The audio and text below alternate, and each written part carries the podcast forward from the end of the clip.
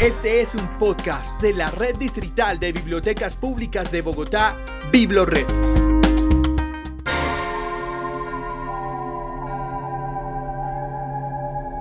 Bibliotecas Humanas. Voces y memorias de nuestra historia. En esta temporada presentamos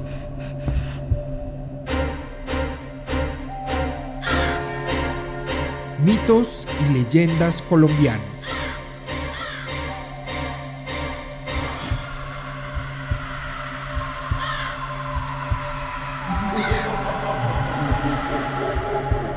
Episodio 7. El Moano. Cuenta la leyenda que a los alrededores de los pueblos del Tolima, en el Guamo, en Purificación y otros, ronda un ser maligno de contextura robusta imposible de ver sus facciones, ya que está cubierto su cuerpo de un pelaje que le cubre por completo. Merodea por los ríos y riachuelos de día. Se hace casi imposible de siquiera adivinar por el espeso follaje de la naturaleza y con los rayos solares se confunde en medio de la misma. Hablan y cuentan los viejos, los que tienen hijas, que son sus más bellos tesoros, que son cuidadas al extremo, especialmente las jovencitas en edad casamentera. Cuentan que existía un campesino de nombre Pedro, administrador de fincas, que tenía tres hijas, Juanita de 15 años, Rosa de 18 y Laura de 25. El hombre por su trabajo no le daba mucho tiempo de cuidar de ellas, mas cuando éstas no tenían madre puesto que se había ido con otro hombre abandonando el hogar. Era lo que se comentaba en el pueblo. Un día cualquiera, Pedro y sus hijas deciden dar un paseo de olla que llaman, donde felices llevan alimentos en la canasta, apetitosa gallina, ají picante, papas saladas y refajo. El día no puede ser mejor. El sol daba en las cabelleras brillantes y largas de las tres chicas. La alegría juvenil desbordada el padre feliz y orgulloso de ellas, reflejaba un cuadro de sin igual belleza.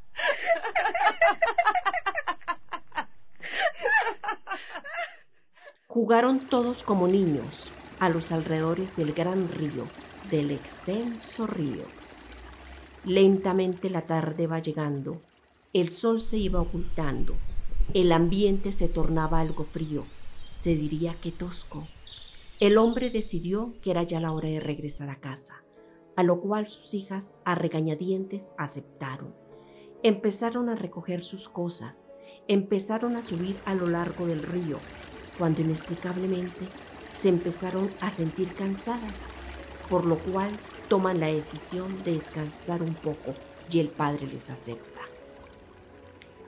El padre comienza a alimentarlas de lo que había quedado del paseo y lo reparte entre todos, emprendiendo nuevamente el camino a casa.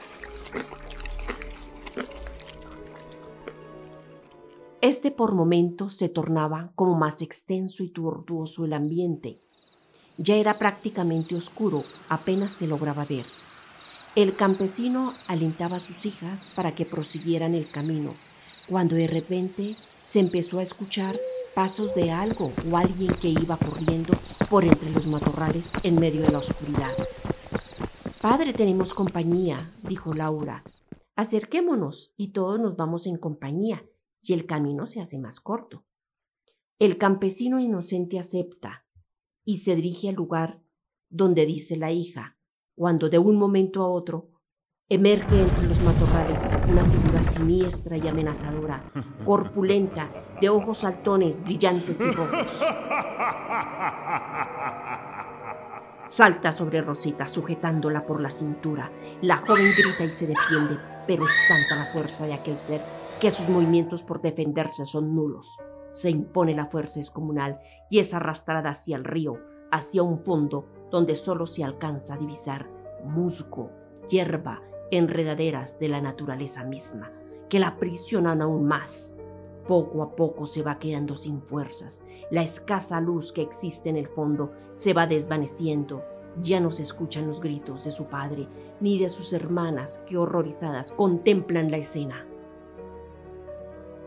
Desconsolados y apesadumbrados, quedan padre e hija sin poder hacer nada. Emprenden nuevamente su camino. La noche avanza lentamente. De un momento a otro la lechuza canta. Se dice que cuando lo hace atrae la muerte. Casi al instante de una bandada de pájaros negros que empiezan a merodear el lugar como si presintieran o presagieran algo más.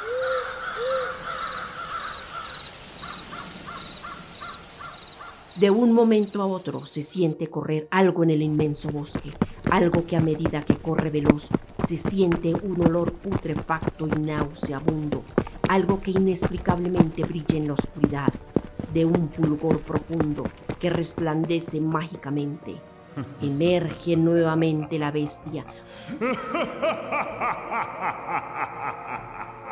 Con un destello de luna se alcanza a divisar del que alguna vez existió una figura humana, corpulenta, de larga cabellera, que toca el suelo y se arrastra, de piel rugosa, ropa hecha jirones. Su piel son colgajos, sus extremidades son garras, de un gran salto llegando a nuestros amigos, de un zarpazo toma entre sus garras a las dos jóvenes que son igualmente arrastradas al río como lo hizo con Rosita, en medio de gritos, llanto y forcejeos.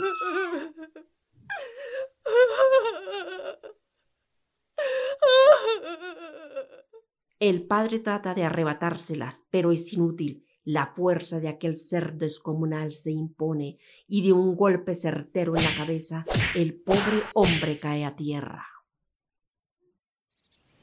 Amanece. Los rayos del sol brillan con tal fuerza que no parece que haya existido una noche infernal.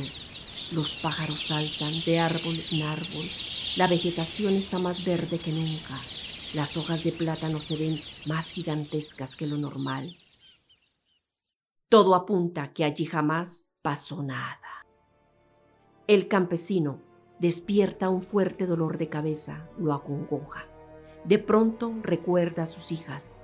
Mientras recorre el camino rumbo al pueblo, en su mente tiene las imágenes de lo que acaeció, de la tragedia que vivió como si fuera una gran pesadilla de la cual quisiera despertar. De su rostro se desprenden dos lágrimas que ruedan por sus mejillas. Al sentir que está solo, completamente solo y desamparado, de un momento a otro empieza a sentir en su pecho un dolor que es más fuerte que él mismo. Cae de rodillas a la tierra madre, sumergido en su dolor.